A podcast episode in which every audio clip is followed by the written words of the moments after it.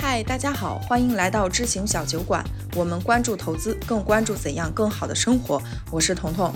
这两年我在网上其实能看到非常多的朋友选择离开一线，甚至是拖家带口的离开一线，到二线、三线、四线城市去生活。二零二二年的中国人口大迁移报告也显示，虽然北上广深的人口依然是有所增长的，但相较于过去十年，它整体的人口增速实际上是明显放缓的。今天呢，我就请到了两位嘉宾，我们一起来聊聊这种新的生活方式。呃，我们三个呢是处在不同的人生阶段，碰巧呢有机会有条件离开了一线城市。那这期播客呢，我们主要分享一些我们对一线生活方方面面的思考，包括我们搬回到小城市以后的一些体悟。第一位嘉宾呢是我们的老朋友野谈钱野大，请野大跟大家打个招呼吧。Hello，大家好，我是野谈钱。嗯，我是在大约二零二二年的时候，就是去年下半年，从德国的一个一线的工业城市搬到了一个不太知名的小城市，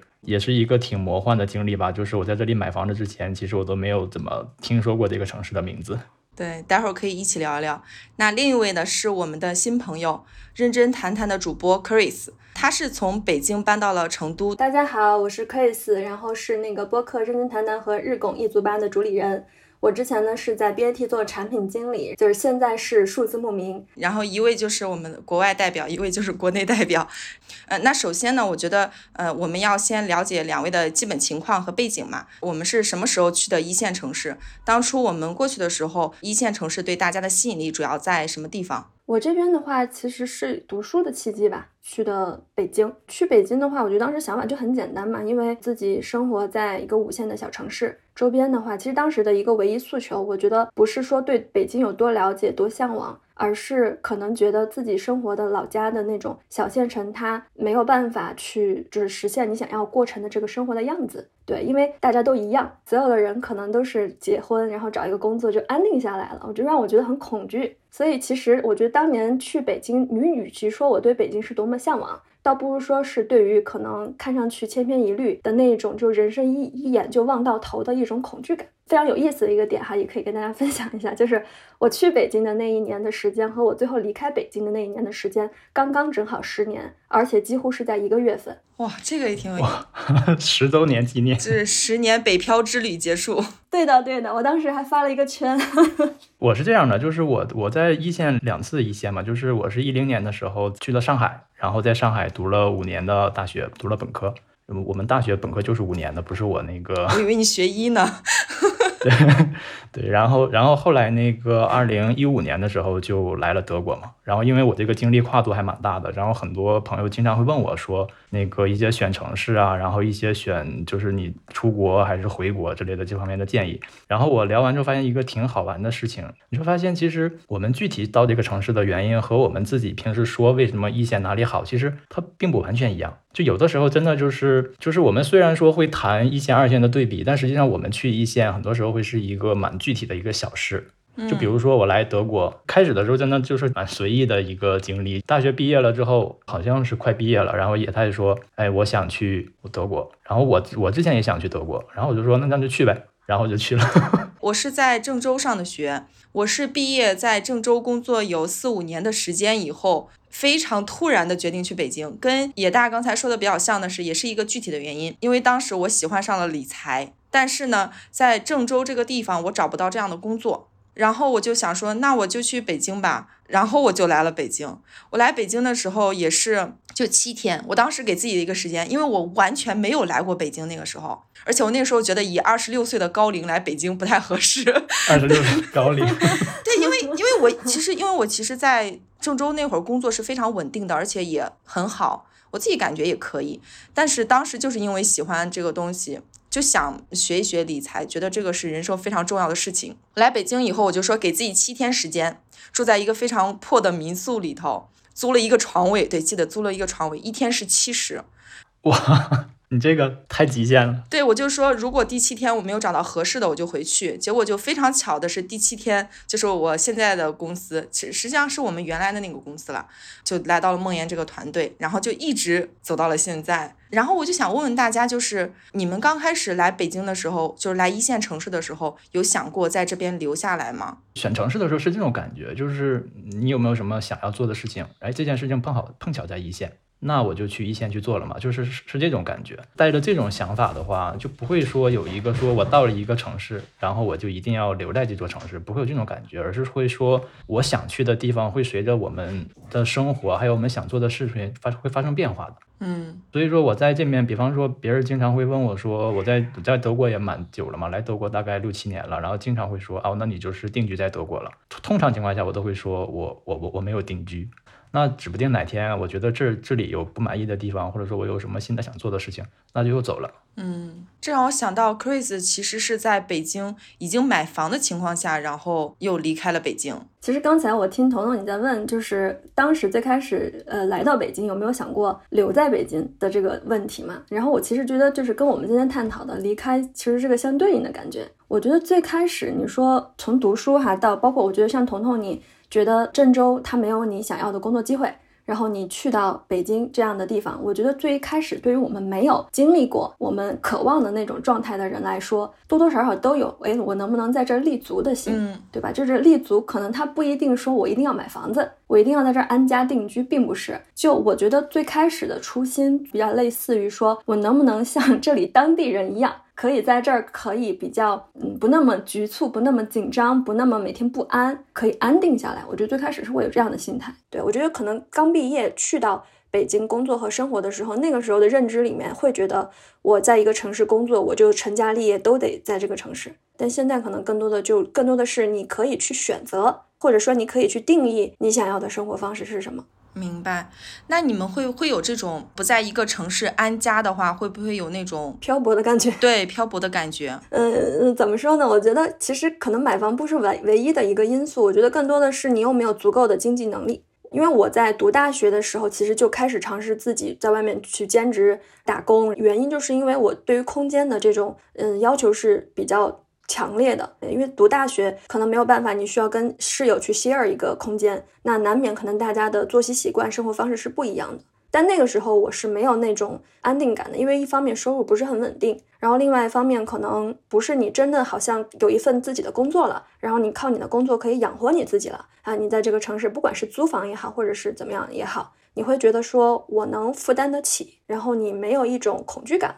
相对而言吧，就那个时候，我觉得就没有那种所谓的漂泊的感觉。其实是你的经济实力上来以后，你就会觉得在哪里都可以。对，怎么说呢？就你不用担心我下个月，比如因为我在读书的时候那种租房，你会担心下个月租金还能不能交得上。会有这样的一个一个感觉，但你工作之后的话，你就会觉得，OK，那这些问题我都能 handle，所以呢，它至少在最基层的这种生活层面，不会让我觉得有漂泊感。但你说的这个漂泊感和归属感，它能不能划等号？我觉得不一定。就是你哪怕说有房子在北京啊，你也不代表你就觉得那里就是你的家。是的，是的。前面 Chris 说那个我还挺认同的，就是一方面是说我们当前的财务状况，然后另一方面呢，就是说我们对自己的财财务状况的预期。哪一刻是决定了你就想离开了，下定决心的时刻？嗯，我先来聊聊我当时的感受吧。就是因为从决定要搬到成都到我实际搬到了成都，前前后后在家里面打打包了十七个箱子哦，十七个箱子，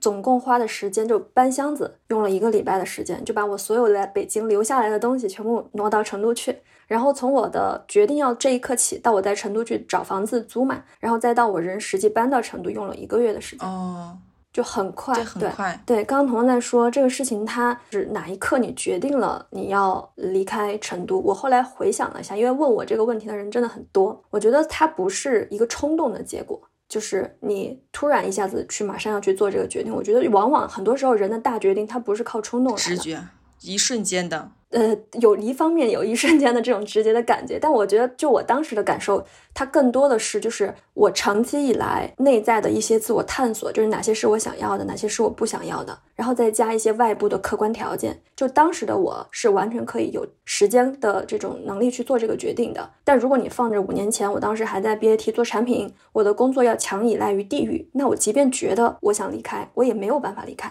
对，它一定是你长期以来你自己内在的一个探索，跟你当时所处的一个客观的条件的一个加和，然后最后再加那么一小丢丢的契机，然后就促成了我去搬搬走的这个事情。当然，大家都知道契机就是二零二零年的疫情嘛。嗯，野大呢？我们就是觉得一线的房子太贵了，然后买完以后，我们估计就啥也不剩了，就更别说还要实现自己的财务自由计划。我的理想生活呢，是像 Tim Ferriss 有一本书叫《每周工作四小时》，他在里面讲了一段经历。他呢可以在旅行的时候租私人飞机，然后可以去小岛上出去玩。但是他说：“你以为我花很多钱吗？其实也没有，我就和一线的其他人租房的房租差不多这么多价钱出去玩。因为呢，他总是选择淡季出去旅行，然后走和大部分人相反的方向。我觉得这是我想要的生活。然后我们当时买房，就是决定搬到二线去买房的契机也特别有意思。”就是当时我还在睡觉嘛，然后野太正在刷，然后他就翻了一个当地很知名的房产公司的一个网页，他就把里面的所有的房源按照价格排序，他找到了一个就是看起来便宜的不正常的房子。那不过我们进去一看，那个房子也确实也是不正常，就是因为它标了是那个不能住人，你需要修缮，所以这房子卖的特别便宜。但是比较巧的就是我们后来又点开了那个城市来看的话。就发现说，哎，这个城市整体的房价就是很便宜，不是说那一个房子便宜，而且都超级贵。当地的房价大概就是，呃，我们这边房价的三分之一到四分之一这样一个价格。我们当时又看了一下那边就是城市的基本的情况嘛，后来，呃，发现这边城市其实基础设施也不差，人口呢还是正流入，不是说大家都搬走了没人来，所以说这地方城市越来越衰落，然后房价便宜。然后当地呢还有一个国际性的大学。然后我们就觉得，哎，这个城市不错，房价又便宜，然后各方面又符合我们的居住的想法，然后我们就决定开始买房子了，就是感觉还挺神奇的。对，而且我们发现就是在二线买房，这个感觉真的很松弛、很舒服，因为这边房价便宜嘛。就像我说的，就是它和我之前在的那个城市相比的话，房价大概是三分之一到四分之一。然后我们的心态呢也比较预期比较低，就是我们想的是说能买个房子兜底就行，给财务自由计划。因为在德国这边，如果说你财务自由退休了，然后你不再上班，没有工作的话，那很多人可能租房子是不愿意租给你的。然后我们特别担心说，如果到时候租房子出现问题怎么办？那有一个自己的房子，哎，我就不用担心这个问题了。对，所以算是这两个东西加在一起吧。一个就是因为总房价很低，所以它给你的压力感就比较小。然后第二个呢，就是我们自己本身确实预期也不高，所以说看到一个城市感觉不错，即便我们之前都一次都没有来过，然后也是刚刚听说过这个城市的名字，那我们还是决定搬过来了。呃，然后这是我们就是离开的这一刻嘛？那你们当时是怎么选现在的城市？因为据我了解，呃，成都也不是 Chris 从小生活的城市，野大现在所在的也是一自己完全不了解的一个城市。对，就是怎么会选择落脚在这个地方？我有一个特别好玩的选城市的办法，请讲。就是抄作业的办法选城市。嗯，这还能抄作业啊？对，就是可以抄作业的，因为你不用去自己去比较这个城市到底怎么怎么好，如何如何就是怎么样。其实你可有一个很好的选择，就是你可以去找一些你自己特别喜欢的、有一定门槛的连锁的商超商场门店，因为他们在选在去去哪个城市开店的时候。他们会衡量特别多的信息，就比方说这个城市的经济活力怎么样，然后这个城市未来的前景如何，然后包括你在选住址的时候，你也可以看那些离生活比较近的连锁，比方说我会去看，我当初选这个城市的时候，我现在去看这家城市没有宜家，就是卖卖家具的那个宜家，因为在德国并不是每个城市都有。然后如果说宜家在这里开店的话，就意味着这个城市实际上它在周围这一片区域里算是一个相对中心的位置。然后我一看这城市有宜家，我就觉得 OK，我放心了，就是这个城市应该问题不大。然后在选具体的住址的时候，就可以去看一些连锁的超市，就是超市的门店开在什么地方，或者说一些你比较喜欢的贴近生活的一些便利店，你看他们把这个门店开在什么地方。然后你看见这些地方开店特别多，或者说是他在一个你觉得很偏的地方，他在这里还建了一个门店。就说明这个地方通常会有一些，就是他们衡量之后发现会，它对于生活比较有便利的一些点，可能是我们自己考虑不到的。我觉得这个是就是在选城市还有选住址来说，对我来说就是特别减轻负担的一点。嗯，刚刚野大说的就是这个，我觉得可能在国外非常非常合适。可能我我提一个小小的我这边的一个小经验吧，也不是当时选成都的原因啊，就是我选城市有一个逻辑，就是现在其实很多人他哎经常是有点跟风的感觉。就比如说像觉得成都很好嘛，就是啊，别人都去，所以我也去。现在川渝地区是非常热门的，大家落脚的地方。是的，但是呢，我其实不是特别认可这种，或者我给大家一个侧面的一个其他的一个观点吧。就我当时选城市的一个态度，就是你还是要深入到这个城市去。那比如说我现在在做的一个事情，就是我会经常去旅居。就是深入到这个城市，然后像土著一样的在这个城市生活，而不是像游客一样。我相信，可能咱们今天连线的每个人应该都来过成都，但是你是以游客的视角在成都生活，你还是以本地人或者长居者的这个身份在成都生活，你的感受是一定不一样的。所以呢，我觉得大家选城市的话，刚刚野大提的那个点是一方面嘛，就看基础配套设施啊什么的。但是我个人感觉，现在像杭州啊、像成都啊、像一些就是东南沿海啊，包括大湾区的一些城市，它的基础配套实际上是比较一致化的，对吧？你说这些酒店啊、商超啊，你知道有别人那里有没有？也是有的。所以这个呢，可能只是我们去衡量的一个维度，但是我觉得可能更多的是你自己在这个城市生活，你能不能适应？我就遇到一个人，他是以前的我的前同事，然后去年就是听着大家都搬来了成都，然后非常不理智的来跟我说说成都房价怎么样，我想来弄一套，我就问他，我说为什么？我说你是本地人吗？还是怎么样的？他就会跟我讲说，我看到所有人都往这边走，所以我也想来这个城市，我也想定居，它的房价比深圳便宜。嗯，我就会觉得说，这种如果你是奔着这样的一种想法来的话，那我可能觉得容易冲动。我我当时是什么样呢？我是去年年初的时候来这边的，去年四月，而且差不多快一年了。我在海口那个时候其实已经有孩子了，怀孕呢。嗯，然后我就会去想我未来的生活是什么样的。像 Chris 是，呃，慢慢的探索中知道自己想要什么。我有一点是，我觉得是在慢慢的探索过程中，我不想要什么。比如说，我就会发现北京，我觉得从各方面来说，不太是我想以后待的这个地方。又非常巧的是，就跟大家也有类似的地方，我们公司是非常好的支持远程办公的一个环境。所以实际上对我来说，就有一个非常好的可选择，我可以选择一个我很喜欢的城市，又能够在这边实现我的远程办公，收入其实不会影响太大，那对我来说就很合适。所以我们是这么来决定的，也是就是你自己内心的有一个想法，然后慢慢的又碰到了一个合适的时机，最终促成了这么一件事情。所以我我人生其实很多决定都是一种我不知道我想要什么。但是我知道，就是你没有提前去规划它，它就突然在那个契机下来。对，而且我是很喜欢反着去想，就是我不想要什么，那可能慢慢这样的一种路径，我也能找到我自己想要的一种生活状态。哎，我是发现我们三个有个共同点，嗯，就是回回二线的决定，就是我们从一线到二线的这个。搬迁的过程，好像我们的收入状况实际上都没有受到太大的影响。对对，这个其实就是刚刚我在听你俩说的时候，我一直在想一个问题。可能听我们去聊这个嗯内容的听听友们，可能有些人他是跟我们类似的，就是数字牧民嘛，所谓的你你你不需要就是受地域的限制，你可以去选择你想要的城市，这样其实就非常纯粹。但是呢，我相信就是听我们很多听友们，他可能他的选择选项跟我们就未必是一样。很多时候，比如说就之前我看有一本书叫做那个大国小城，它其实聊到的一个点，我不想去接纳，但我不得不承认他说的是事实。就在国内也好，国外也好，其实所有的不管任何时期，哪怕是我们古代的时期，城市的分布和经济群体的这个发达程度，它是不均衡的。就一定会存在有些城市，它就是相对的资源会更少一些；有些城市它就是很集聚。那因为这样的一个差异，它会导致我们所谓的为什么大家毕了业都奔着北上广深、奔着这样的城市去？因为它给了更多的人更多的机会，还有资源。对，所以其实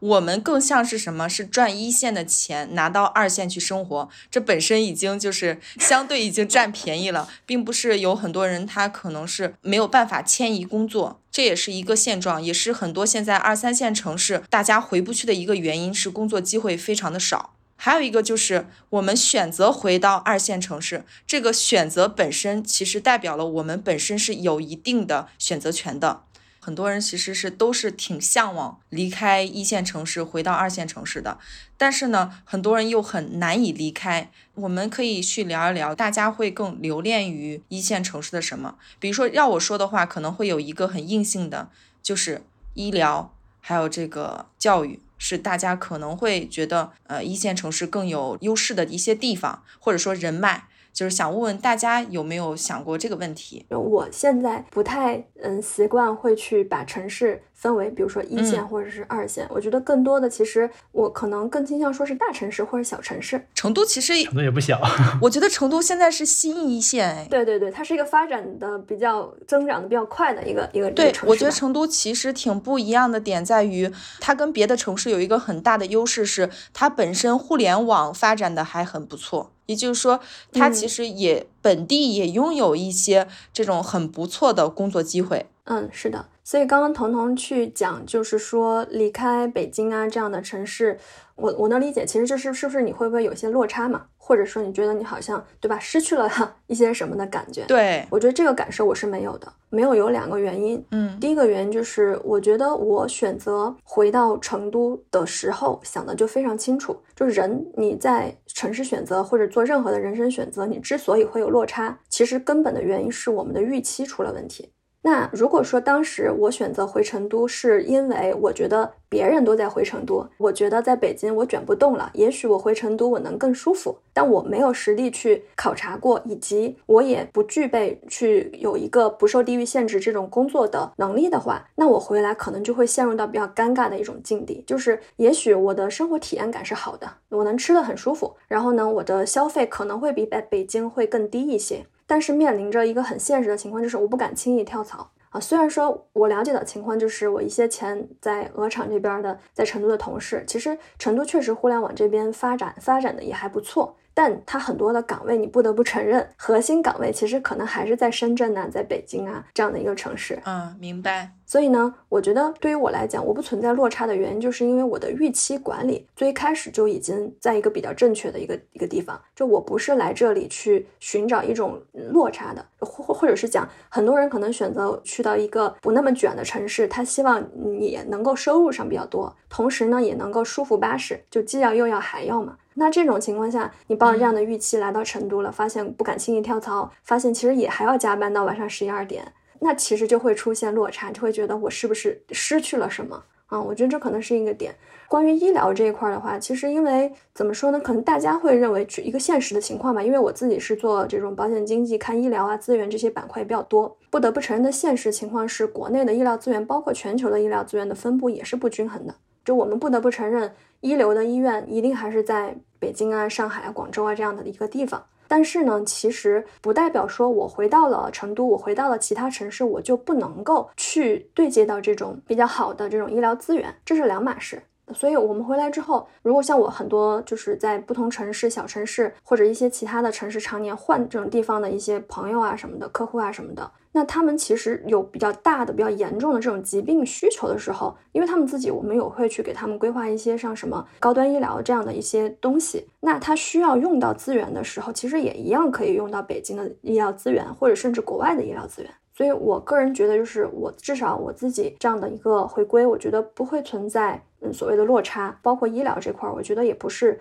特别大的一个问题。嗯，野大呢？我是完全没有落差的感觉，而且就像我前面说那本书嘛，就是每周工作四小时，Tim Ferriss 里面还有一句话，我当时特别认同，就是他说，如果你能获得彻底的时间自由和地点自由的话，那么你的财富将会放大十倍。当我决定来二线生活，以及真的来二线了以后，发现就是真的是我可以自由的选择我自己居住的地方的话，我明显感觉到我自己的可支配的财富是放大了的，而不是落差。就是我们到这边来生活，我们的收入没什么变化，然后我们的日常消费买的东西也没什么变化。但是很明显，感觉就是生活的体验和感受是完全不一样的。可以讲一下我自己从房子到生活到医疗的这些具体的感受。就是你在一线如果要挑房子的话，你真的会有那个成语叫削足适履的那种感觉，就是鞋子不够大，然后你把脚砍掉一截。去适应这个鞋子，因为你在一线买房真的就太难了，你能你的选择非常有限，所以说你不得不拿你的生活裁掉一部分你的生活去适应你的这个房子。但是因为在小城市的话，就是反反过来，它的房价是非常便宜的。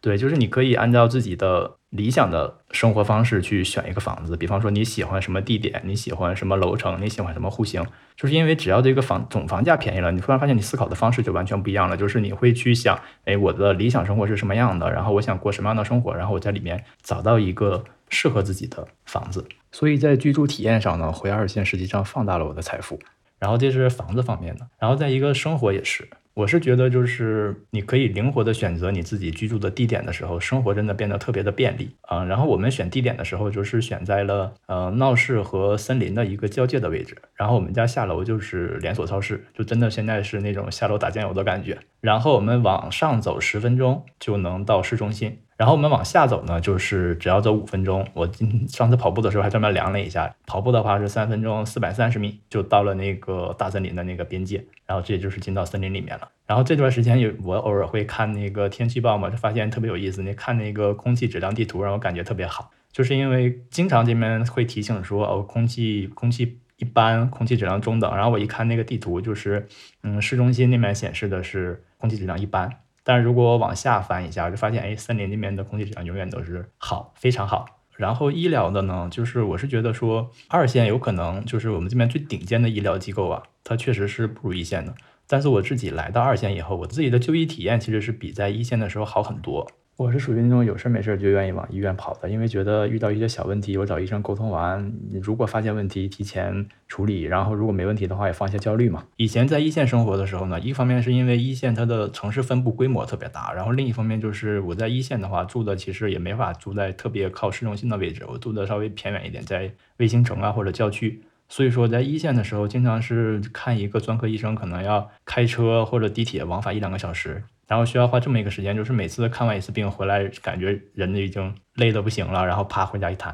但是在二线这边呢，就是还是因为说他们城市的规模小一些，然后那个我自己和房价也有关系嘛，就是我选住址特别方便，所以说就是在我这边几乎所有的医院诊所都在我步行二十分钟的范围内，所以说我可以就是有事没事出去走一圈，我可能就当出去散个步，然后就顺便去趟医院把。简单的病看完了，然后回来之后还能还能还可以该干嘛干嘛。所以我是觉得嘛，就是说一个城市它所拥有的资源和你实际在这个生活中所能获得的资源，它其实并不是一回事儿。就是如果说一线的资源它是一百分，但是你生活在一线的时候，有可能因为各种各样的限制吧，你可能只能获得到这个城市百分之六十的资源，你可能只能把它利用到六十分。但是如果你生活在二线城市，可能这个二线城市总的资源它不如一线那么好，可能是八十分。但如果你能把它非常充分的利用起来，你能达到把这个八十分拿满了，那实际上你看你的你获得的资源其实是比一线资源多的。所以说我是感觉我在这边蛮舒服的。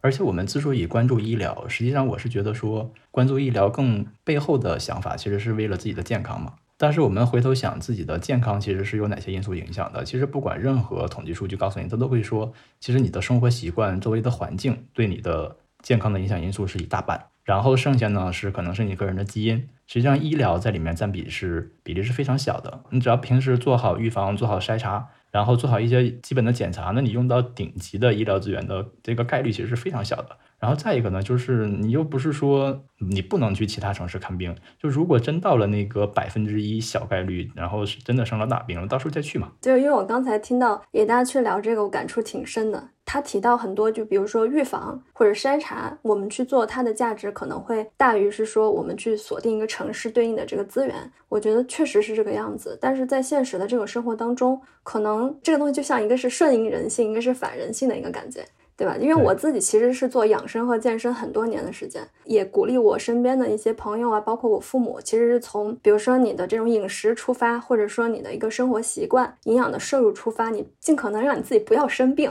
然后你就几乎是用不到这些东西。但是现实的情况你会发现，就是反人性的东西，你能让他去践行，你能让他去做到人，其实真的很少。就可能我们不去提，比如说你要坚持运动，你要坚持抗阻，然后避免你的肌肉流失啊这样的一个情况。像很多人他其实常年的一个比较全面的体检，他都未必可以坚持下去。所以我觉得可能就是我们有一个这样的理念，我觉得是对的。就像刚刚也大有提到嘛，就是关于我们选城市和财富自由一个逻辑。就很多人会把财富自由这种东西，可能会具体到我就是要达到自由的这种状态。但其实你演化下来，真正的所谓的财富自由，其实更多的就是你有一个可支配的这种现金流，再加你有足够可支配的时间，再加你有一个不拉垮的身体。其实这跟我们其实 选城市也是一样的，并不是说我们选城市就只是去看医疗资源。我觉得医疗资源真的就是你最后的抓手。比如说我身边有蛮多突然一下子重病出现了，马上会面临着你选什么医疗资源，你能对接的好的，我可能第一时间能够锁定到国内比较好的，甚至国外比较好的这种医院去。但你如果没有这些最后的这种抓手，那个时候就是抓瞎的一种状态。因为我觉得在疾病这种事情上不要去搏概率，因为谁也说不好。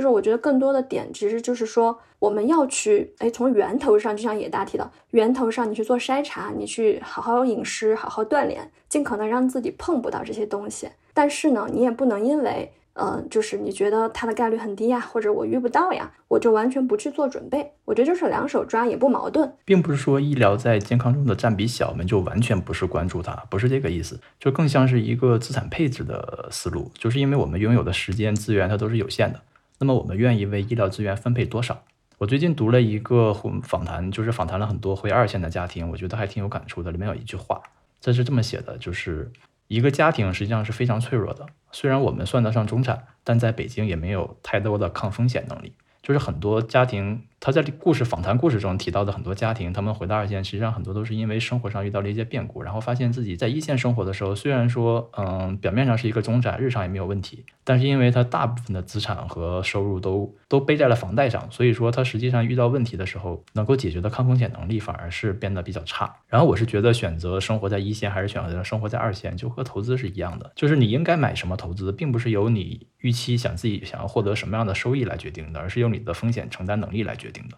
就比如说，很多人对比一线和二线，他们的资源怎么样？其实都只相当于只比较了一二线这两种选择的预期收益，但是却没有考虑背后承担的风险。就是如果说生活在一线的代价是要把所有的本金全都掏空，然后每个月一半以上的收入都用来还房贷，然后整个家庭的财务状况经不得任何风吹草动，遇到一点问题可能就崩溃了，那我觉得这样其实一点都不值。就是我们不能只考虑说我们在一线能够获得什么东西，你更要考虑说我在一线的时候背后承担了什么风险。就是有的时候强行留在一线，我是觉得说更像是一个投资者为了高收益承担了过高的风险，甚至加了杠杆，是这种感觉。我觉得还有一个隐性的落差是，我们可能把一线的工作方式和工作节奏带回来了，但是可能你在二线的时候，在二线工作的时候会有一点点不适应。这个有点像。我们最开始在讨论那个回到小城市啊，回到中中小城市啊，我们的这个落差点的这个问题，就还是回到那一句话，落差其实源于我们的预期嘛。可能我们的工作习惯和我们的工作节奏，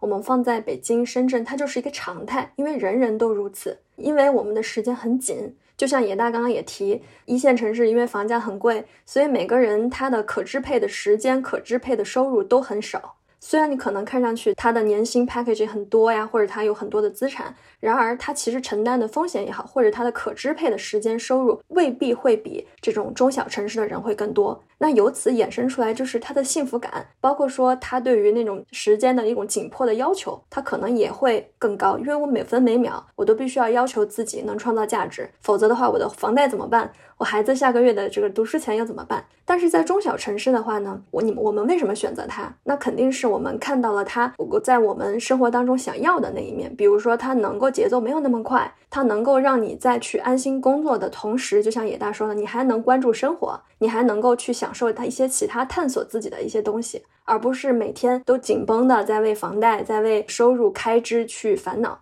因为他有这样的一面，所以你必须也要去 接纳，就是他的人可能因为他没有那么高的房贷，因为他也没有那么高的收入的压力，所以他会更慢一些，或者说可能他有他们的习惯和他们的这种沟通文化节奏。我觉得就是就像硬币的两面一样，我们不能要求说一个地方它既能风风火火的干事情，然后非常职业化，每分每秒都是。在节奏上面不掉链的，或者怎么样的，但同时呢，我们又要让它这个烟火气很重，然后舒适安逸巴适。我觉得这个就是放在人身上都很难呈现。所以我回来这几年的话，其实也是一方面，我会去调整自己这样的一个预期，去尝试看待他们跟我们不一样的另一面。反而我觉得，就是预期管理做好了之后，慢慢的那种可能会有之前不一样的一些习惯，或者说跟之前的同事什么打交道这边不一样的一些感受，会觉得他在我的预期内了。或者不再会是太多的一些问题。可能我会以原先我的工作习惯去要求我自己，但是可能跟当地的一些朋友去相处啊，和或者说合作呀。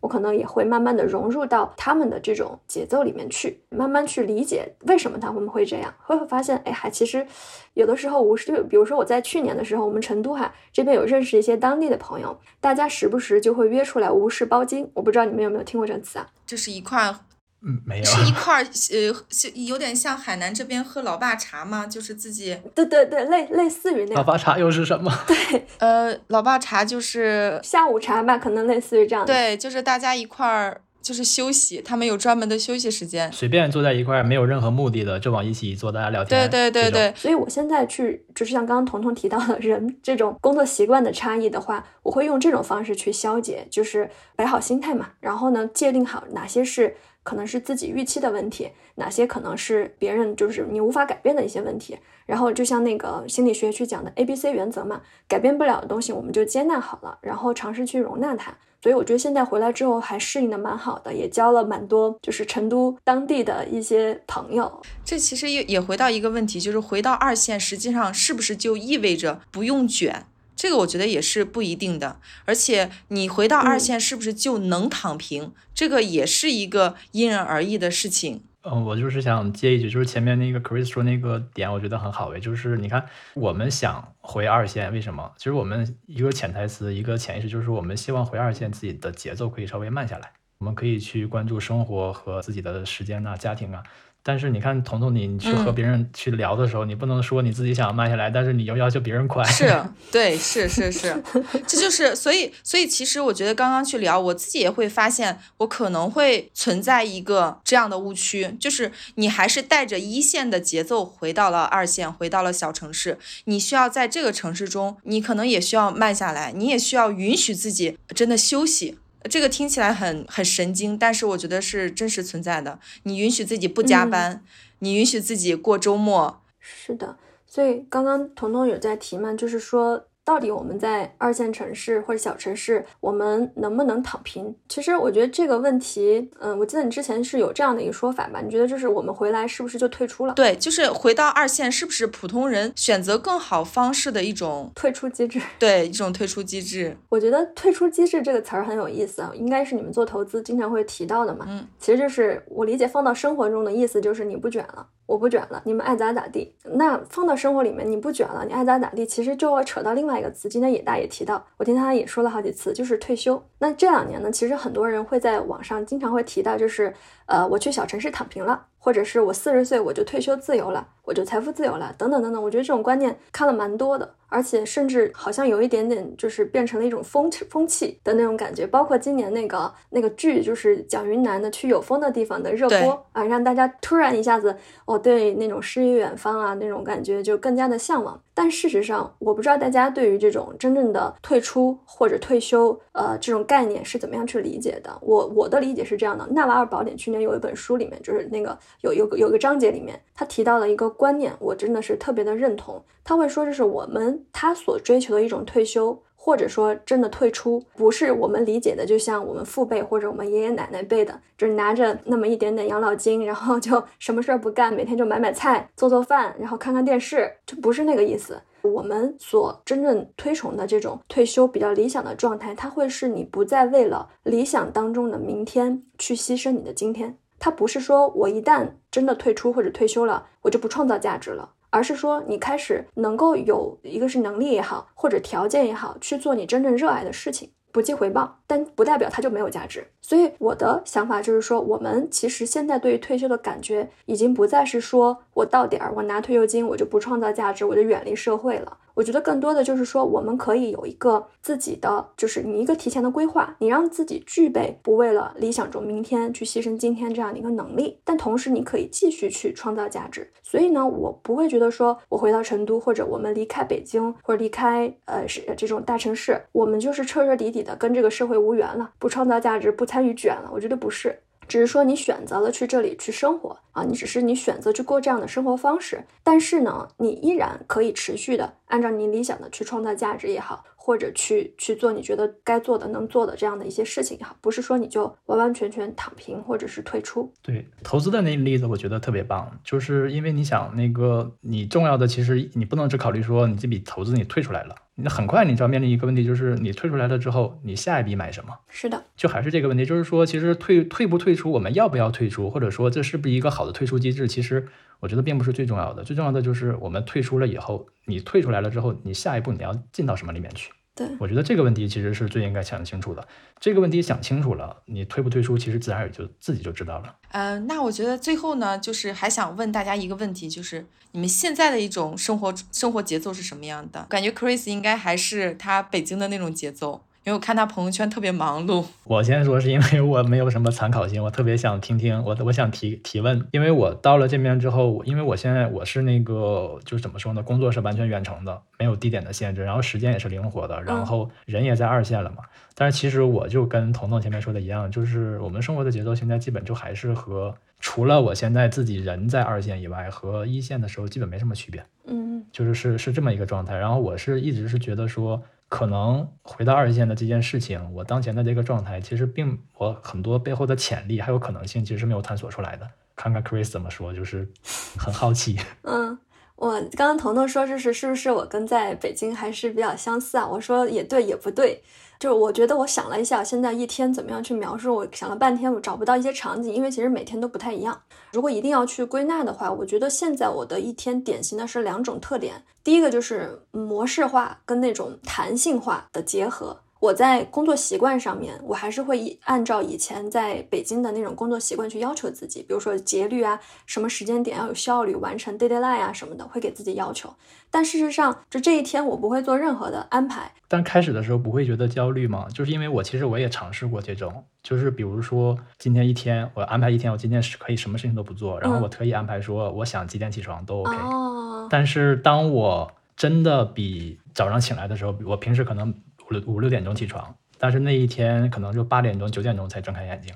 就那一瞬间，其实还是会想，哇，我怎么起来这么晚？这一天我还什么都没有干呢，已经两三个小时就过去了。你会有自我攻击的感觉，对吧？嗯，算是自我攻击吗？嗯嗯，对，类似吧。因为这种感觉我其实之前有过，然后我后来在我的那个日拱那个播客里面还聊到过。我觉得其实本质上这个东西是你自己的存，就是是我自己的存在价值感的高低问题。就是你觉得你自己配不配得拥有一个什么都不做，然后去让自己放松的一天？我原先是觉得自己不配的，我就觉得我必须要把正事儿哎做的足够多了，我才配出去小小的休息一下下，或者刷一下手机，或者今天呃起晚一下下。我原先是不允许自己这样的，就像野大说的，会不会焦虑的问题。但是我现在不会，我觉得两个方面，就是第一，就是我意识到我原来是一个低配的感的人。所谓低配的感，就是你认为你自己必须要足够的优秀，你必须要足够的有用，你才能够被别人喜欢，你才能够被这个社会和外界所接纳。如果你一旦觉得自己没有用了，然后你就会被别人排斥什么的。我原先是这样的人，但是现在的话，我慢慢再去做一些调整，我会觉得说，存在价值这个东西，就是你认为你自己不做什么样的事情。你也依然能被别人接纳，以及你未来也一定会有所，就是在你自己的这个基础上有所成的这样的一种感受。所以现在我不会，我觉得这一天我就是拿出来去做闲暇的，我就会踏踏实实、安安心心的接纳它，没有什么有用的东西出来。我不会去自我攻击，说，哎，你怎么又起来这么晚呢？或者，哎，你今天怎么太废了？有没有做什么正事啊？我是不会有这样的一个感受的。还有一个是我最近在做的调整，也是我今年做的一个调整，就我发现我回成都其实也三年的时间了，我会发现我慢慢的这种。本地化的这种习惯慢慢变多了，我是有点苦恼。最开始，对，所以我今年呢尝试的方式就是，我会呃时不时的去主动给自己去创造一些不适感。就是你也看到我前两天在成都带那个 团建嘛，嗯，然后其实我可能接下来也会时不时的会定期回北京、回深圳去办一些活动啊、聚会啊，或者是拉着我的一些伙伴们啊，我们去做一些，就让自己动起来，让自己给自己一些新的注入一些新的变量。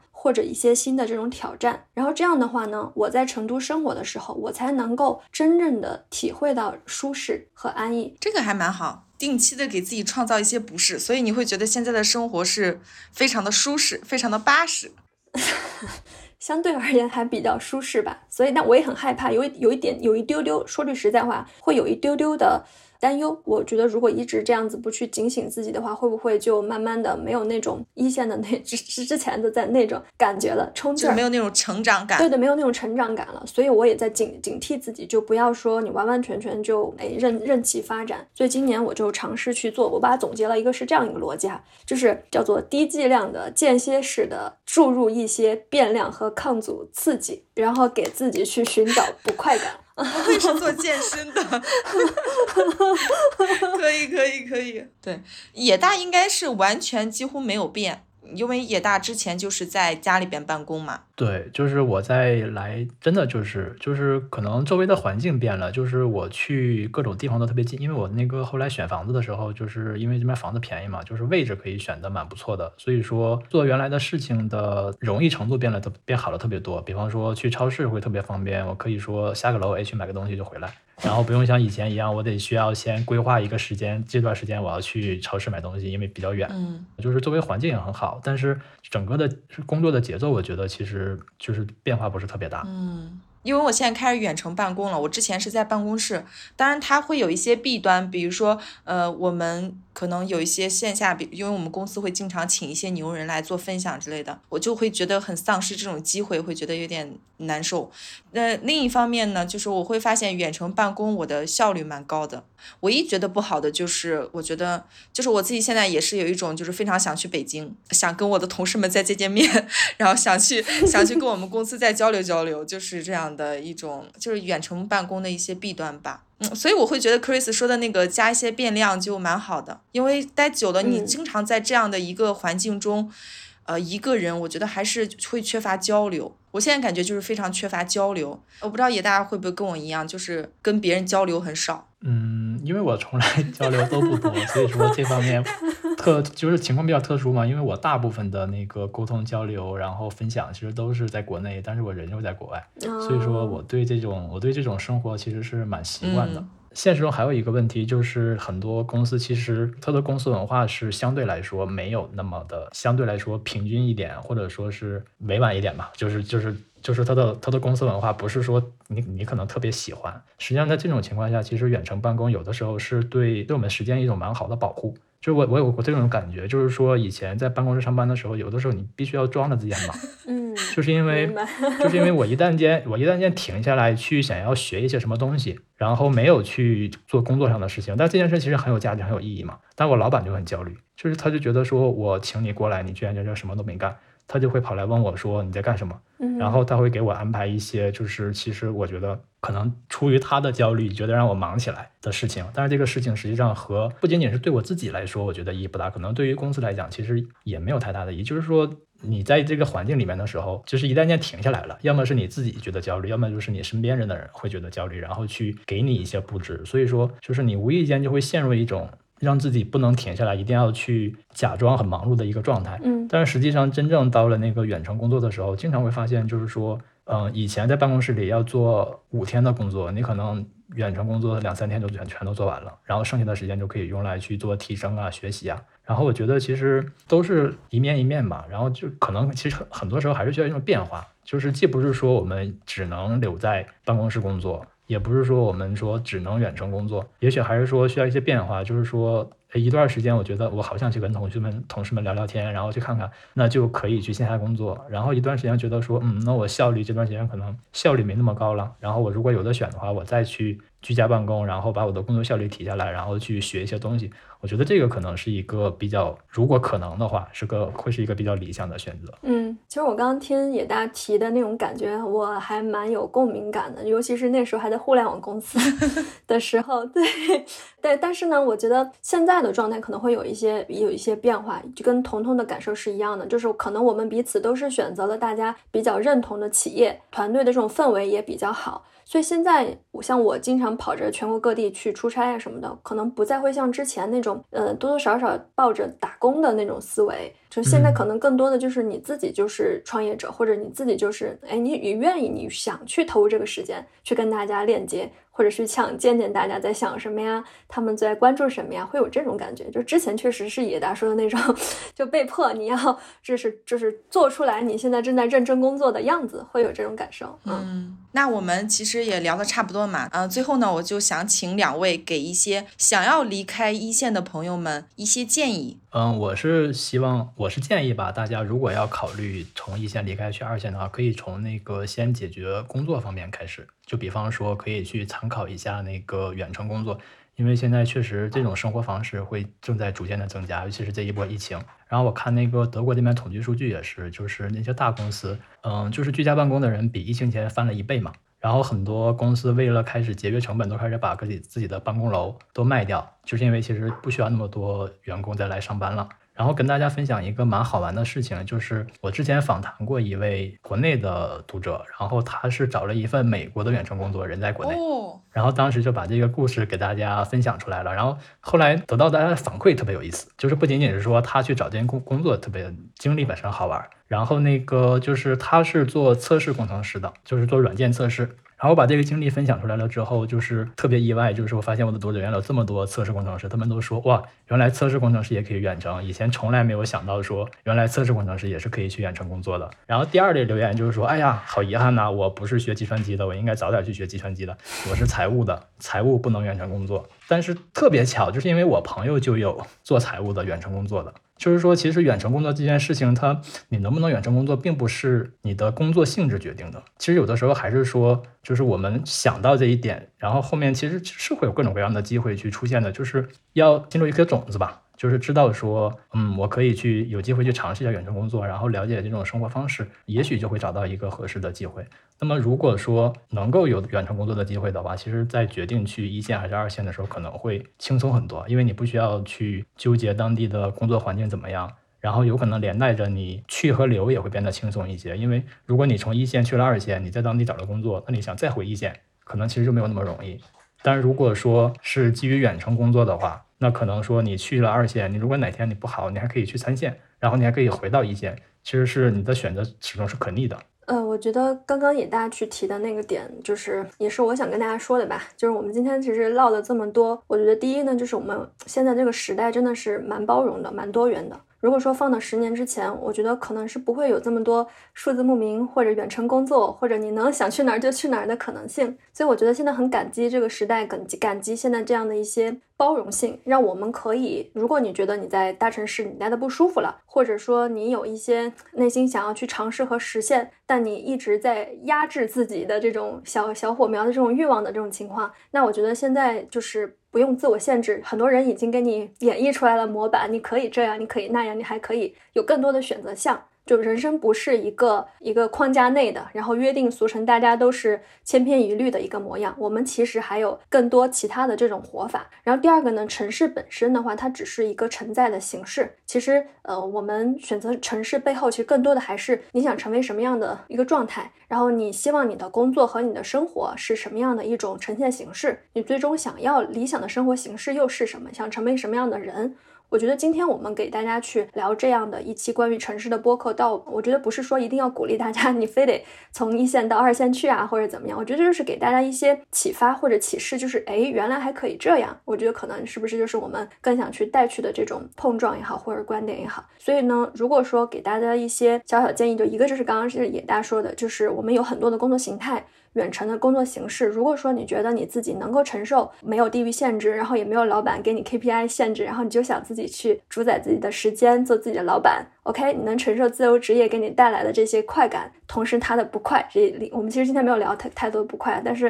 事实上我自己做了这么多年的自由职业，我会觉得任何东西都是双刃剑。就你没有坐班打卡这些东西，那它背后一定会有一些反噬的东西啊，包括你时间管理会不会出问题啊？实际上对你的要求会更高。是的，实际上对你的要求会更高。同时还有一个点就是，我早先其实做过很多尝试，包括说做一些自媒体，包括说我也开过实体的餐饮，就是餐馆。啊，我做过很多尝试，包括我在互联网公司去做过，还有广告传媒。最后我选择了是说，我现在去做的这样的一个经纪人职业。我的一个感受就是说，如果我们刻意的去追求你一定要自由职业而自由职业，但你所做的这个事情本身它是没有需求市场，或者说你的能力和这个人家需要的这种东西没匹配。啊，你没有办法解决问题，没有办法养活自己，那可能你这数字牧民，你的自由职业还不如你就老老实实的回去上班。对，因为你那样的话，你要承受的压力还有很多考验，会比你工作会更大。所以呢，我觉得更多的还是希望说给大家一些一些信息吧，让大家看到原来还可以有这样的一个活法，我觉得就蛮开心的。